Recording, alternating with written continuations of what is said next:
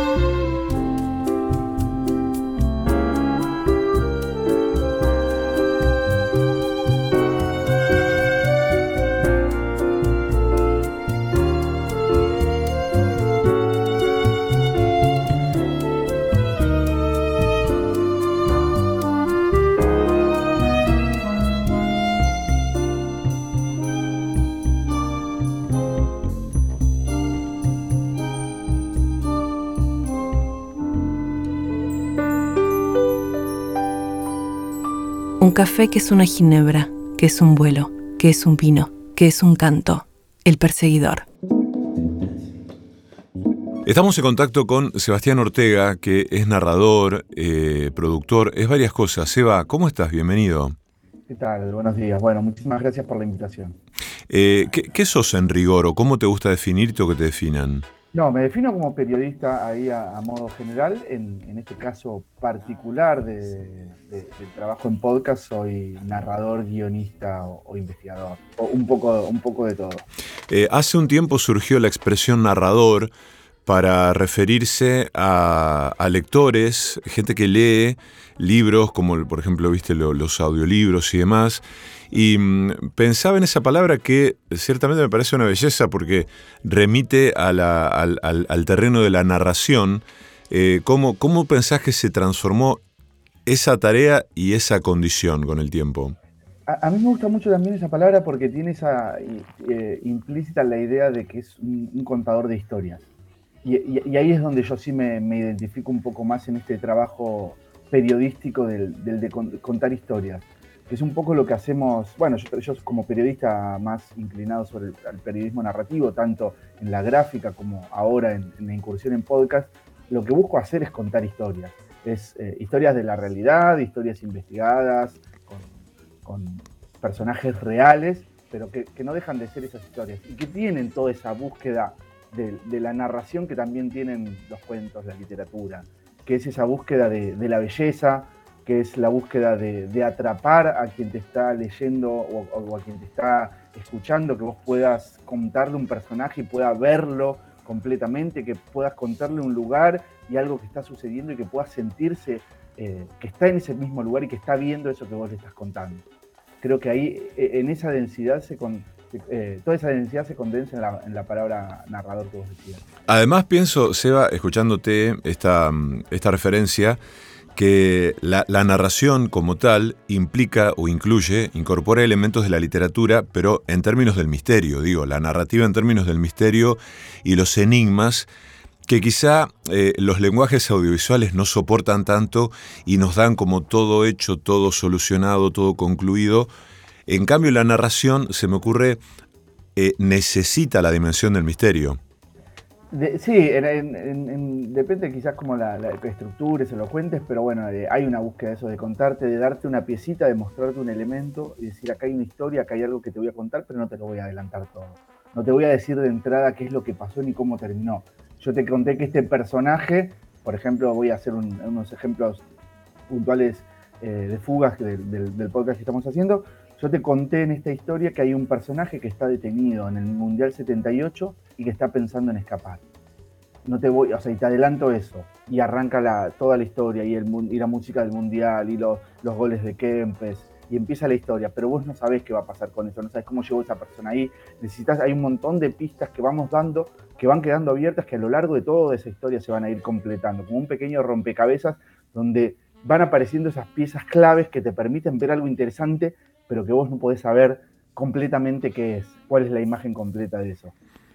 Dentro de las plataformas donde se comparten podcasts, que ciertamente hay un montón y cada vez más, ahora quiero que nos detengamos en eso, pero eh, hay una diversidad de temas, de propuestas, de abordajes impresionante.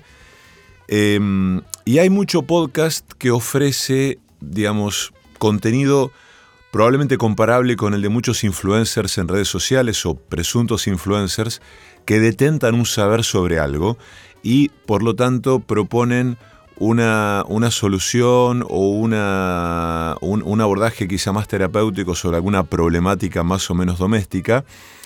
Me refiero, ponerle a este, cuestiones que tienen que ver con eh, quizá contenidos más motivacionales o consejos acerca de cómo doblar la ropa, cómo separarte de tu pareja, cómo criar a tu mascota y ese tipo de cosas.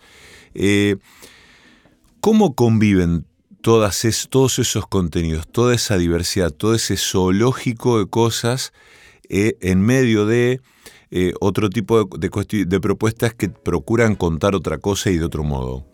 Bueno, yo creo que conviven como convive la cultura en general, como conviven en los libros, en, ir a una, librería grande y ver también todo ese tipo de, amplio abanico y variedad de, productos y de ofertas distintas. Creo que sí que Internet tiene un perfil bastante cercano a, la idea de tutorial, ¿no? de esta, esta idea de que, bueno, te cuento cómo vas a solucionar o cómo vas a arreglar determinada cosa lo pensaba con una, algo muy básico, que es que el otro día yo logré conectar un lavarropa. y lo hablaba con gente que decir, en otro momento nosotros yo no podría haber logrado eso. Internet te facilita esa posibilidad. Y eso, que es lo más básico, que es el, con algo eh, manual, puede ir a cuestiones con las emociones, con, la, con, problemas personales que alguien puede tener, con incluso pensándolo en, temas de, adicciones. Creo que hay algo de esa búsqueda que, que, vamos a buscar en Internet, pero también hay otra pata muy interesante de Internet, es la de el entretenimiento. Entonces yo creo que conviven, ¿cuál es, qué es el, como el, hilo que los une? Creo que tiene que ver con el entretenimiento, porque a pesar de todo, una historia que puede ser una gran investigación periodística y todo, no deja de buscar esa idea de, eh, no me gusta tanto la palabra entretenimiento, pero tiene que ver con eso, con quedarte, poder lograr mantener tu atención durante una o dos horas en la que vos decidiste destinársela exclusivamente a eso. Yo creo que ahí, hay algo de ese punto donde conviven el tutorial, el que te habla de la idea de superación y el que te cuenta esa historia de una fuga masiva de presos en Uruguay, por ejemplo. Creo que a partir de eso. Después, cuando lo, vas a ver, yo, yo, estoy escuchando, o por lo menos tratando de picotear y escuchar mucho los podcasts que hay. Después los ves y, y, yo lo que pienso, los comparo en términos, por ejemplo, de producción, de todo el detrás de escena que hay, y digo, bueno, este es para mí el gran podcast de eh, la producción que tiene, mira el trabajo sonoro que tiene, mira los detalles que tiene, la dedicación que tiene, y otros los ves y decís, bueno, esto es un, es, eso, bueno, un influencer que se sentó delante del micrófono, pero no porque sea peor o mejor, solamente para saber, bueno, con qué, de qué, de qué madera está hecha cada, una, cada uno de esos, de esos trabajos. Eh, pero bueno, esa gran, ese gran zoológico que, al que hacías referencia, yo creo que es el gran zoológico un poco de la cultura. Eh, a mí me pasa que hago radio y, bueno, a muchos colegas que también tienen programas de radio, que la audiencia nos dice, che, te escuché el otro día en tal cosa. Ah, lo escuchaste, lo escuchaste en vivo. No, no, lo escuché en Spotify. Em, ¿Es el podcast una deriva de la radio? Mira, en, una entrevista que le hicieron a un compañero hace uno o dos días, el, periodista, eh, decía que el podcast era el hijo que tuvieron la radio y Netflix. Eh, es como el hijo o la hija que, tuvieron. Yo creo que, que, tiene es esa, esa, deriva de la radio convertida en, una, en un consumo on demand, digamos, en pensar en consumirlo en el momento que vos quieras. Eh, a mí me pasa que cada vez me cuesta más escuchar eh, los programas de radio en el horario en el que van. es la realidad, y no me importa escucharlo en diferido, la verdad. Eh, pasa con, los, con, las series. Por ejemplo, antes nos íbamos a escuchar a ver la serie, o programábamos nuestra vida en torno a la serie que a las 8 o a las 9 de la, de la noche. No es que no había series. Estaban, se consumían de otra manera. Y ahora llegamos y bueno, cada uno lo va, a ver en la manera que quiere, se lo va a maratonear. Yo los domingos a la noche, por ejemplo, en domingo entre las 7 de la tarde y las 12 de la noche, me gusta escuchar entrevistas de radio eh, grabadas. Entonces ese es mi horario, porque es el horario en el que yo tengo la tranquilidad y la paz para poder hacerme unos mates o hacerme un vermú, una picadita y ponerme de fondo a escuchar ese programa tranquilo en el que quizás hablan de libros y en la velocidad del día a mí me cuesta tener ese tiempo para, dedicarlo. Entonces, ¿es hija un poco de la radio? Sí, es hija, obviamente, creo que es, hijo de, la radio. Con este plus, con este agregado que es que, bueno, se puede adaptar también a tu propio ritmo a tu propio ritmo de vida. A mí eso, es lo que más me fascina del, podcast. Por eso también me parece interesante que todos los, los programas de radio también puedan pensarse como un consumo que después pueda eh, seguirse escuchando en otras plataformas. Eh, Seba, em, hay una preocupación en mucha producción audiovisual em, respecto de la duración del material. O sea, algo, por ejemplo, instagrameable no puede durar más de un minuto para que quepa en un reel y así con un montón de cosas, ¿no? Y un montón de fantasías que se vuelven preocupaciones acerca de cuánto debe durar tal cosa, ¿no? Una entrevista, una nota, una presentación, un concierto y demás. Me da la sensación, decime qué te parece, que los podcasts tienen como esa elasticidad en la que la gente se banca una hora, 45 minutos, si la cosa está buena. Sí, el, otro día salió un programa que, está funcionando muy bien en, internet, que un programa de entrevistas que duraba tres horas la entrevista. Y a mí me parece maravilloso que de repente cuando nos quieren, nos, los, todos los estudios nos cuentan que la atención humana no dura más de eh, tantos segundos, un minuto, que los contenidos tienen que ser mínimos, ágiles. Bueno, existen si vos, si vos podés pensar buenas producciones que duren, que tengan cierta duración, porque la gente va a querer, o sea, va a haber una audiencia, sobre todo pensando en que eh, los podcasts son algo de nicho. Entonces, tenés un podcast sobre, yo lo daba siempre este ejemplo, juegos de mesa, que eh, a la gente que le gusta los juegos de mesa se ve tres horas de un podcast. Decís, ¿por qué tres horas de un podcast? Bueno, porque esa persona encontró ahí el espacio en el que le hablan a él, eh, en el espacio en el que se siente identificado, entretenido. Entonces sí le vas a dedicar tres horas a, ese, a ese producto. Eh, nosotros, yo no sé si esto lo, lo, debería decir, pero en el podcast Fugas tenemos una estadística que es la que te indica cuánta gente que empezó a escuchar el podcast llegó hasta el final. Y tiene una tasa del ochenta y pico por ciento, lo cual es altísimo. Y eso en ningún texto periodístico, yo trabajo en una revista como Anfibia, donde medimos los tiempos de permanencia, no se sostiene en, casi ninguna pieza, eh, en casi ningún consumo. Que alguien entre a consumirlo y se quede y duran capaz que 40 minutos los episodios. nosotros no lo hacemos como de 3 horas y eso, pero duran 40 minutos. Y la gente se queda, y el, el, 80 y pico por ciento de la gente se queda hasta escuchándolo hasta el final. Lo cual para mí de alguna manera viene a romper esas ideas, es decir, sí, estamos consumiendo más, como más veloces, eh, estamos escaleando en las redes y, vamos al pasar, pero cuando hay algo que nos gustó, cuando eso nos interesó, nos enganchó y, nos sentimos, no sé, o atrapados por sea lo que sea que tiene ese producto, podemos sentarnos y escucharlo tres horas, dos horas, podemos ver, escucharnos una serie completa, episodio tras episodio. Podemos, bueno, de hecho pasa con el consumo de, las plataformas en general, esa idea de consumir como, ya, ya, no vemos solamente películas, nos consumimos una serie de, cinco temporadas enteras. Eh, yo el domingo escuché un podcast que tiene dos temporadas y una temporada entera la escuché en el mismo día. Eh, todo el día. Mientras hice todas mis tareas de la casa, salí, todas las actividades las hice escuchando ese podcast. Y me escuché, no sé, deben haber sido siete horas, por ejemplo, de, podcast. Una barbaridad. Y yo dije, bueno, y nadie escucha, ya nadie, ya nadie No, hay que saber qué hacer, hay que, hay que pensar otro tipo de productos, hay que hacer otras ofertas. Lo que no funciona es pensar que lo que se hacía antes, como en radio y televisión, hoy va a funcionar de la misma manera en, en formato de podcast.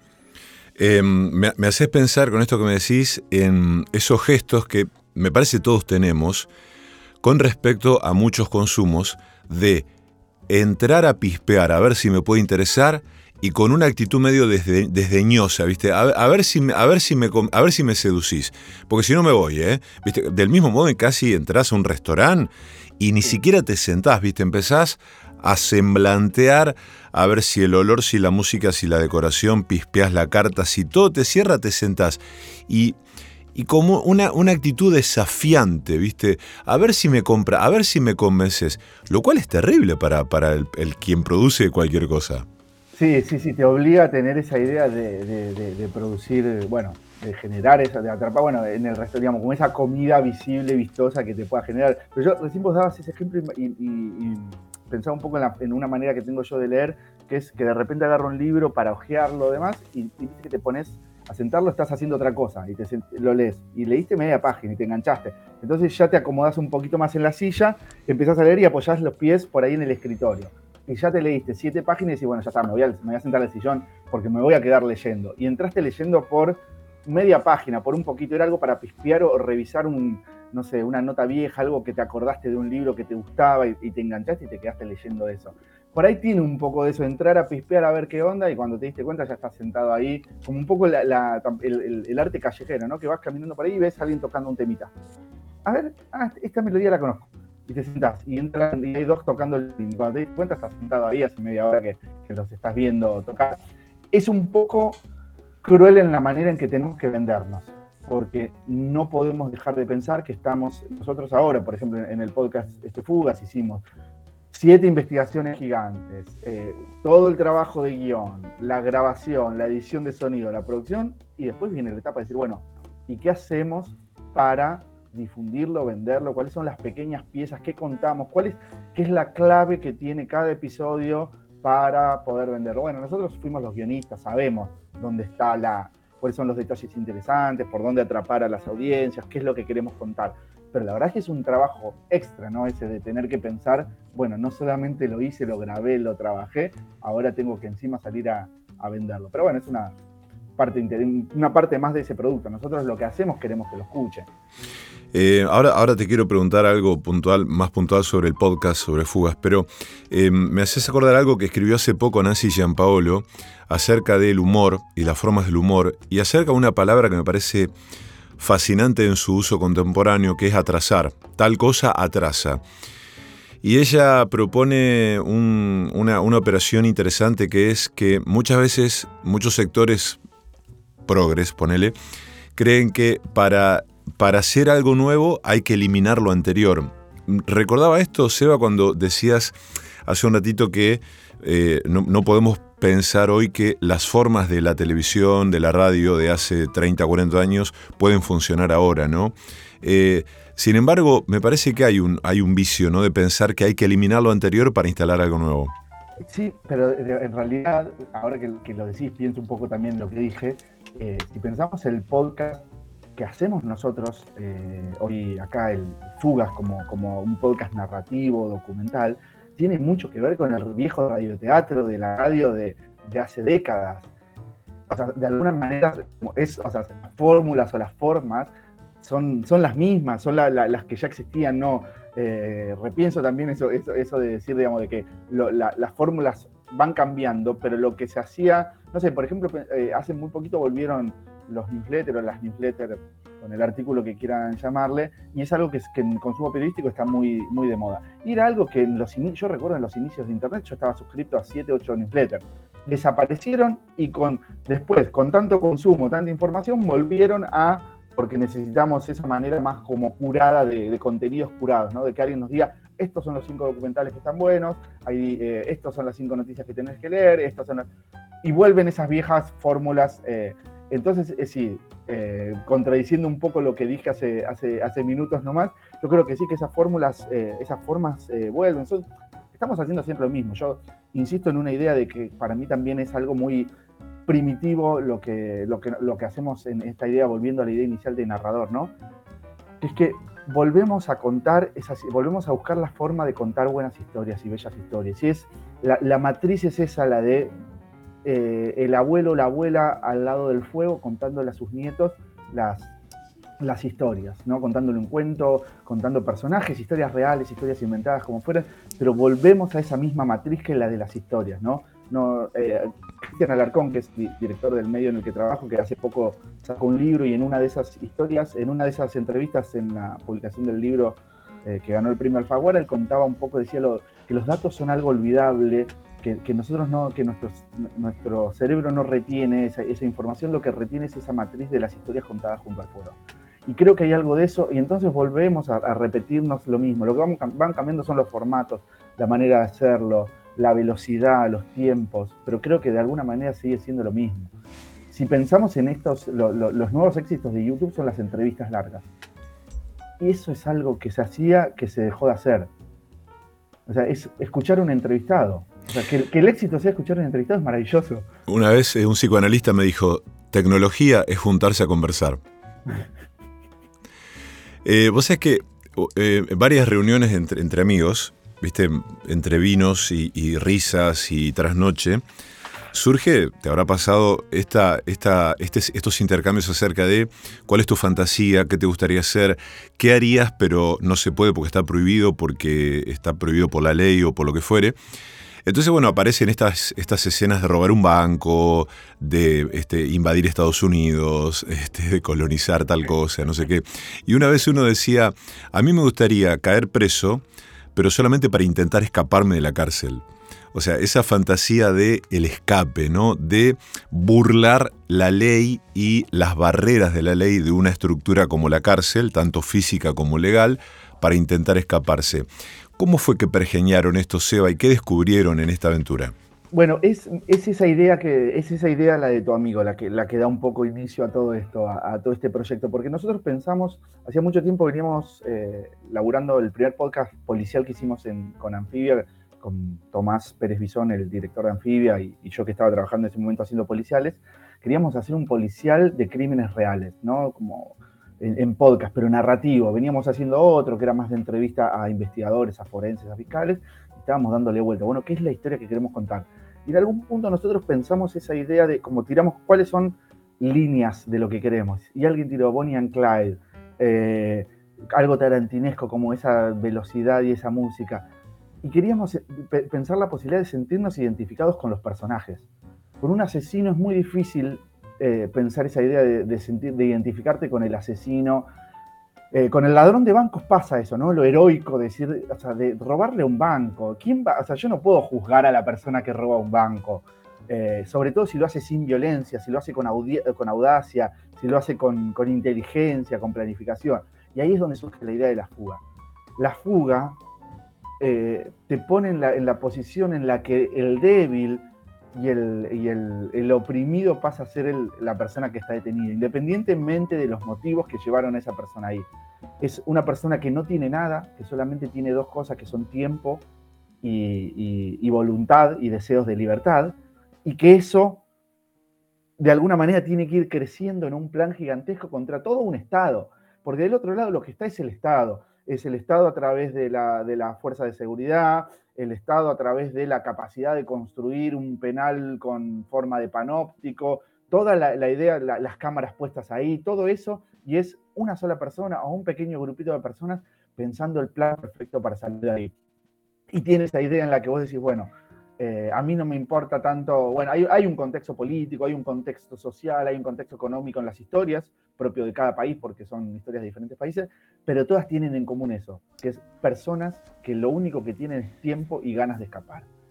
Y ahí es donde vos estás todo el tiempo esperando y decís, por Dios que esta persona salga libre. Claro, más allá de la cagada que se haya mandado, digamos. Más allá de la cagada que se haya mandado, que en algunos casos, en la mayoría, bueno, sobre todo empezamos pensando en, presos políticos, donde era mucho más fácil identificarse, presos políticos que escapan en dictaduras.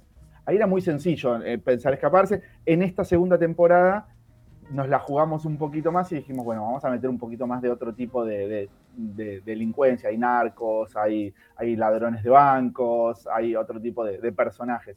Y entonces ahí también aparece la clave, que es decir, bueno, ¿quién va a contar estas historias? ¿Y quién puede contar mejor estas historias que las propias personas que se escaparon? Y entonces surgen estas dos ideas. Tienen que ser grandes fugas, bien pensadas, inteligentes y tienen que estar contadas por sus protagonistas.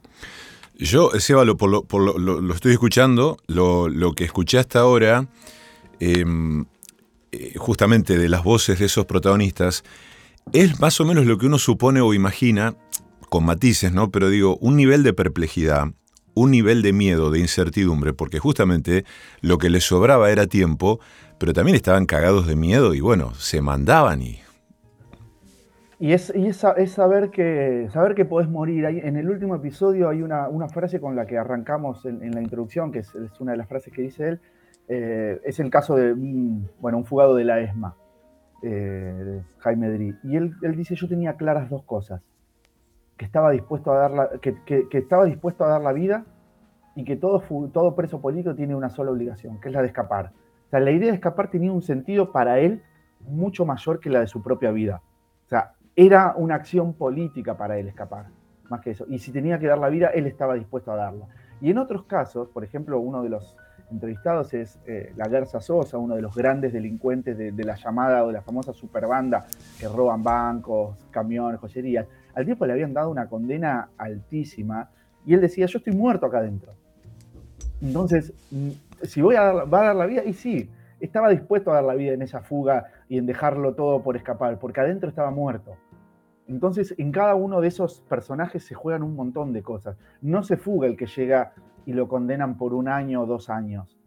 esa persona siempre tiene la posibilidad de esperar la libertad. El que se fuga es el que no tiene, o sea, la decisión de salir en libertad y dar la vida en esa fuga.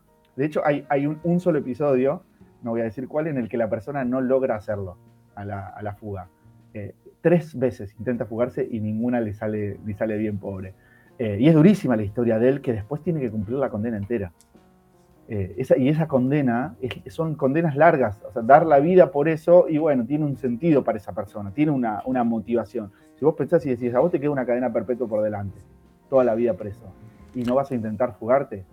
Además, vos sabés que uno que ha visto muchas series eh, en, las, en las que se cruzan delitos, delitos complejos, condenas, sentencias, cárceles y demás, cuando aparece la figura de la fuga, la escena o la posibilidad de la fuga, uno espectador u oyente piensa, ok, fugate, pero que no te agarren. Porque eh, eh, esta, esta sola idea de eh, si te llegan a agarrar una vez que te fugaste, la condena y, el castigo van a ser peor. Eso pasa, bueno, hay, un, en el caso de, el más emblemático de la historia argentina, que se van a cumplir 50 años justo ahora, este, este mes, en unos días se cumplen 50 años de la fuga de, de Rawson y la masacre de Trelew. Eh, iba a ser la fuga, hubiese sido la fuga más grande de la historia mundial. 200, 122 eh, presos, se, eh, se estaban, 120, 122 presos fugando ahí. Sale mal, un pequeño detalle hace que eso salga mal. Solo logran escapar los seis líderes de las organizaciones políticas de ese momento y 22 eh, son fusilados, 19 mueren. La respuesta de la dictadura en ese momento fue inmediata, fusilarlos. O sea, tres, cuatro días después los fusilaron. Y en todos los, otros casos, en casos incluso donde no hay dictaduras, las respuestas de el servicio penitenciario, del gobierno, ante un intento de fuga, sobre todo si fue con un túnel, con, con un plan gigante, es brutal. Todo el mundo sabe que es, te lo dicen en, si esto sale mal, es a degüello, nos decía uno. O sea, si esto, si este, o sea, acá hay que dar la vida porque si acá le erramos, nos cortan el cuello a todos. Eh, y es eh, jugar con esa, bueno, uno de ellos lo, lo, cuenta que eso es lo que los motivaba también.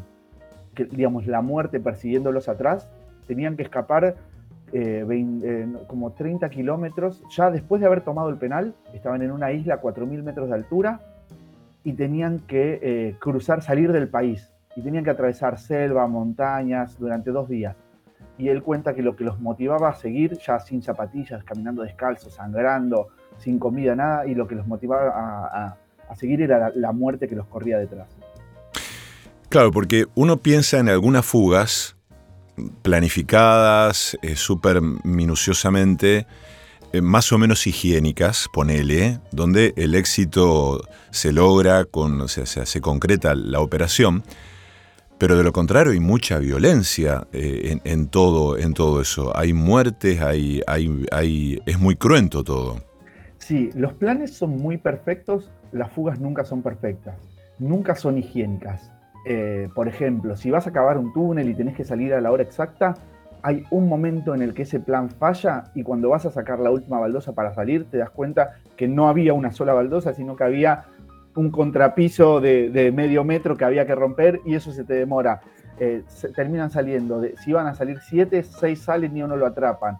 Si tenías que salir de esa isla y tomar el penal, te das cuenta que los barcos con los que vos ibas a cruzar el río no permiten cruzar ese lago y tenés que cruzar de otra manera. por eso el eslogan de la, o el, subtítulo del, podcast es Fugas, el plan perfecto no existe. Descubrimos después de 11 eh, episodios e investigaciones que ninguno de esos planes que se, que, se, diseñaron a la perfección van a salir a la perfección porque siempre un detalle va a estar errado o siempre algo va a salir mal. Eh, pasó en todas, en todas las fugas, cuando están los cálculos, los mejores cálculos de ingeniería hay uno que es para mí la obra maestra de la ingeniería, que es el de la fuga de Tupamaros en Uruguay, 111, agujerean el penal y unen todas las celdas de un penal. Todas las celdas hacen agujeros de una a otra sin que, durante meses sin que la guardia se dé cuenta. Eh, hacen un queso gruyer en una cárcel. Y cuando están por salir, le erran al cálculo de la vereda. O sea, le erran a los cálculos, hicieron una obra de ingeniería maravillosa y le erraron al cálculo. En Rawson le erran a la señal con un pañuelo que había que, avisar a los camiones que los venían a retirar. En, la fuga de, esta de los botes le erran y, no pueden salir con los botes. En la cárcel de Devoto cavan mal el túnel y terminan saliendo separados, todos desnudos, embarrados y desnudos a la calle cuando habían preparado ropita limpia y elegante para salir porque tenían que de repente mezclarse entre, entre los transeúntes y salen desnudos y embarrados corriendo por la calle de madrugada. Eh, nunca sale bien, ningún plan sale perfecto. Eh, Seba, escuchándote me acordaba de una anécdota que contaba Alfred Hitchcock, muy buena.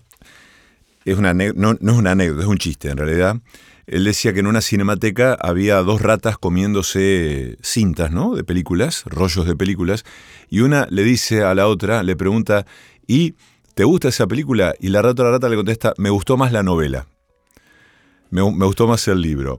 Em, me, acordé de esto porque vos sabés que pienso que el podcast es un dispositivo que puede ser formateable a libro, ¿no? Tranquilamente y obviamente a una serie. Imagínate que te agarra este podcast un director y es un caramelo, o sea, que necesita un montón de presupuesto, un montón de laburo, pero es hermoso, es hermoso. Imagínate que, qué sé yo, bueno, está eh, ahora Santa Evita con esta, esta, esta novela de Tomás Eloy Martínez que la mayoría no leyó, entonces se espantan porque dice o la tratan como una muñeca y bueno, es una ficción, muchacho. Entonces, pero digo, caen en la tentación de trasladar el podcast a otro formato u otro dispositivo o sienten que no, esto está bien así, no lo toquemos.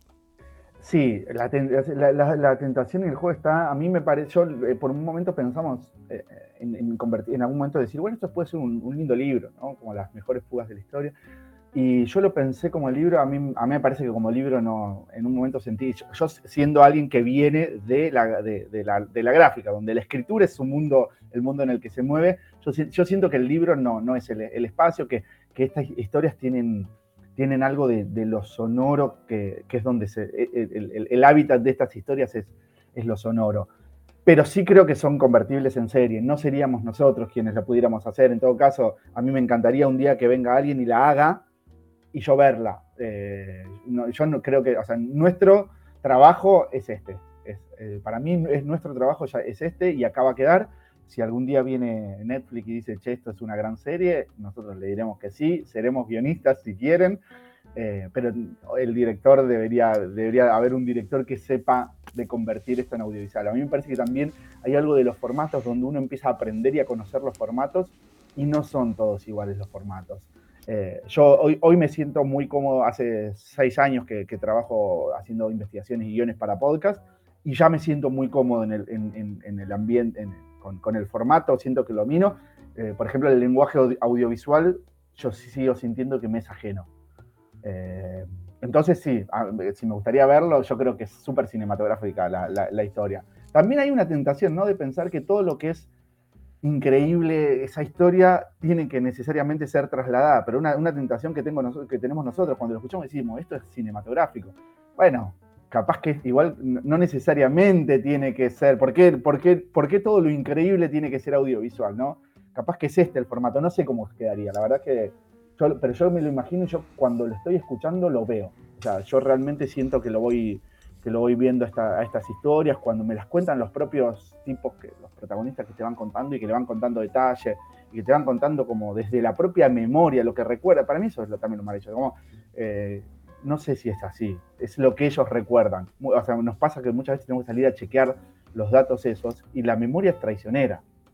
O sea, la, memoria, 100 personas en una fuga lo recuerdan de una manera completamente diferente a las 100.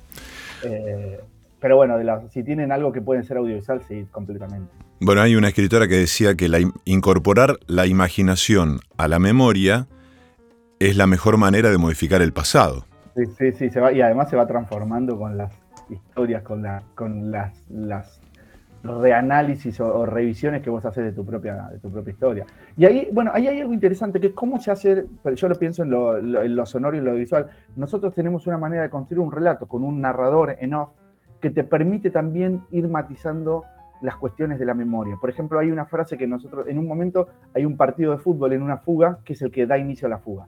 Entonces, nuestro protagonista tiene que patear la pelota y invocarla en la oficina del jefe de la cárcel y ahí comienza la fuga. Entonces nosotros queríamos saber cómo iba el partido ese en el momento en el que, en el, que el tipo patea la pelota.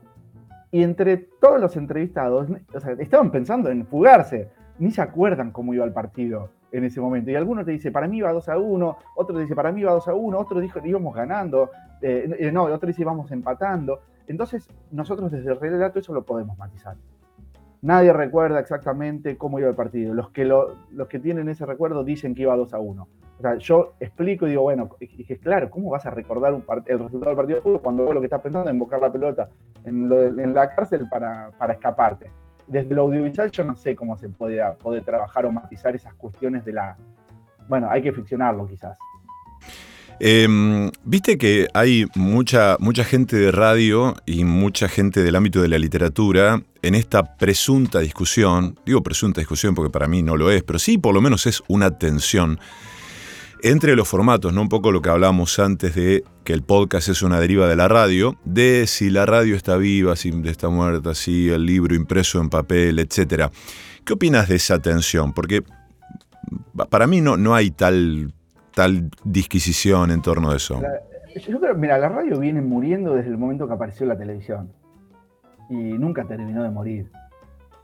Eh, lo que puede variar es la forma, no sé, puede variar la forma de escucha de la radio, puede variar, puede ir cambiando, o que no tenga los mismos niveles de audiencia que podía tener en otro momento. Ahora, pensar en, yo creo que en la muerte no, no, de televisión no sé, no voy a, no, no opino tanto, no sé, creo que la radio, morir la radio es muy difícil que muera. Eh, ni siquiera es una discusión a mí que me interesa pensar en la, en la, en la muerte, en cosas. Yo pienso en, bueno, hacia dónde vamos, cómo consumimos, o qué podemos hacer. Para mí lo interesante es poder, qué podemos hacer de interesante para cada formato en particular. O para cada, bueno, radio en vivo, y bueno, quizás lo interesante es hacerlo de otra manera. Radio grabada, pues, formato podcast, quizás lo interesante es hacer algo. No, vamos, no hagamos para un podcast lo mismo que haríamos para la radio en vivo, para la televisión en vivo. Haces un programa de YouTube o haces formato de videos eh, cortos para TikTok, bueno, las características propias de ese formato. ¿Seguís haciendo televisión? Las características propias. La televisión tiene algo que sigue siendo, que sigue funcionando, eh, que se, sigue, se va a seguir viendo. Yo no, vi televisión, no voy a ver televisión ahora, pero no veía hace 15 años cuando la, audiencia era masiva. Eh, pero hay gente que va a seguir consumiéndola. Lo que sí, hay, hay que pensar que las nuevas generaciones tienen un manejo con los más con artefactos diría que con formatos, que es todo lo consumen on demand y, y e internet. Es muy difícil llevarlos a aprender la radio o aprender la televisión. Quizás por ahí vendría una transformación, un cambio a la que tendríamos que estar atentos. Eh, el papel, me parece que sí, que es algo que... Pero también lo que muere, por ejemplo, es el diario en papel. Eh, yo sigo suscrito a revistas en papel. A mí hay revistas que me sigue gustando sentarme a leerlas eh, el domingo o, con ese formato. Son las menos, probablemente sí. Que vaya a morir el libro en papel, no lo creo. Eh, incluso con todos los, los ebooks eh, que hay, las descargas gratuitas y lo que sea, las ventas de libros no, siguen, no terminan de morir tampoco. El libro no murió ni, ni creo que vaya a morir. No sé, no, tampoco es una discusión que me preocupe tanto la de, la de los formatos. Me interesa más pensar qué hacemos para cada formato en particular. Como que ahí está algo, me parece más interesante pensarlo. Seba, gracias por este rato, un placer esta conversación, me encantó y te estaremos molestando nuevamente. No, cuando quieran, la verdad es que fue hermosa esta, esta conversación, también es muy lindo poder eh, tener este tipo de, charlas en las que se habla mucho más allá de, un producto en particular, de un trabajo en particular, sino como discutir un poco más sobre lo que hacemos, lo que nos gusta, lo que nos interesa, así que la verdad es que la disfruté muchísimo. Muchísimas gracias. Muchísimas gracias, un abrazo grande. Un abrazo grande.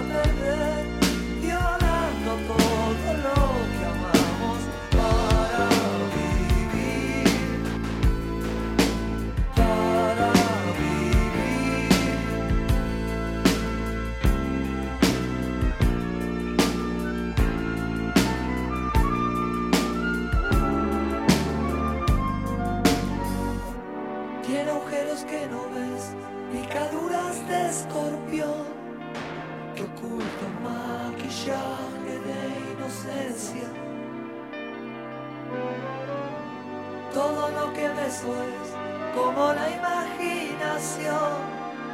Se junta con total interferencia.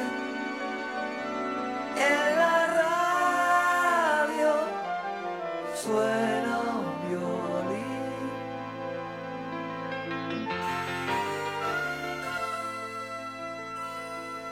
Pienso que estamos como él amor que se echa a perder, violamos todo lo que amamos para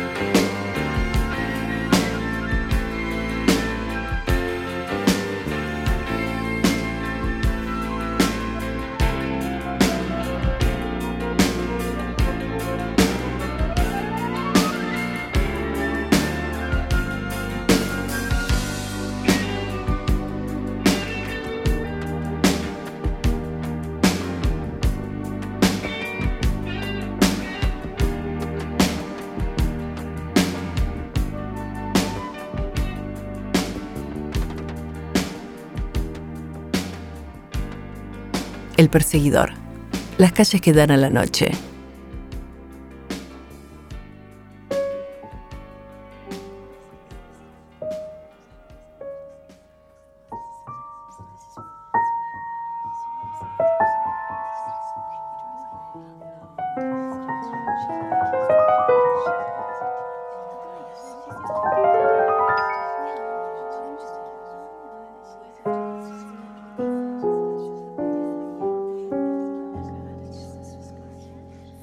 En un reloj pulsera encontrado en las ruinas de la ciudad, se ve la hora clavada en la que se registró la explosión de la bomba atómica en Hiroshima.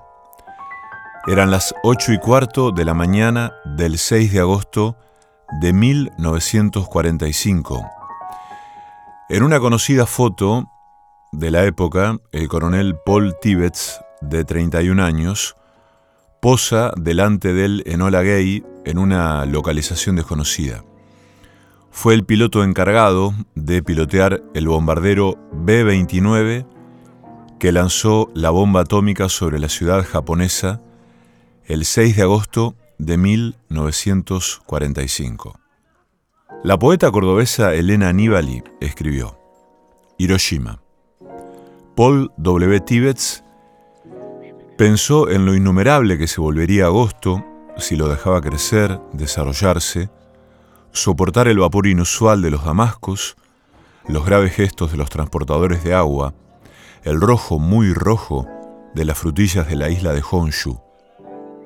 Paul W. Tibbets concluía si una mariposa bate las alas, en el renegrido pelo de una mujer japonesa, puede que mañana caigan dos o tres imperios y acariciaba los perros de uranio. Los insectos dorados de ácido se dejaban caer en el ozono, los partos de esa mañana se atrasaban por las sirenas, a las ocho y cinco, y el mundo, que iba apareciendo entre las sombras, murmuraba la oración de la mañana. Y cada vez más rápido algo respiraba dentro del estómago del Enola Gay, algo que era un dragón de mil cabezas y una, agitándose, multiplicándose, ahogándose muy dentro de sí, asfixiado de fuego. Entonces algo remoto ocurría en un extremo de la isla, un pájaro sacudiendo el plumaje brillante sobre el hondo silencio, porque volvía a despuntar la raíz del tiempo, y a las ocho y diez Wong nacía, Wong, que era pálido y tenía dos manos, y lloraba de veras sobre la cama de hospital, y había un festejo de su madre con dos pechos de leche, luego los cereales giraban con el viento, bailaban esa danza última con las nubes y la tierra, algo de girasol y azucena teñía los jardines, a pesar de la sangre y los desperdicios de los soldados americanos, que morían con una muerte japonesa, porque en la muerte todos cerraban los ojos de la misma manera y algo llegaba al borde de su gestación, Little Boy naciendo como Wong, aunque del otro lado de Wong, la parte negra de la vida, la que caía a las ocho y cuarto, la que deformaba la rosa negra de los tiempos, la que arrasaba con el aire a través del aire, la enorme lágrima en rosa, en negro, en rosa, Hiroshima muriendo, Hiroshima grave, oscura, aullando al cielo.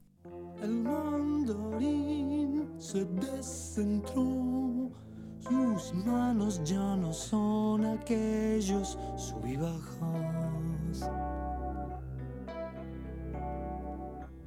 No todo fue fortuna, ni la ropa de luces. Son cuerpos apretados hacia el cielo. Con un violín se suspendió la vieja bailarina absurda de los circos. Y los árboles que caen, ya nada retrocede. Hoy ya quiero tus manos, tus manos del alba.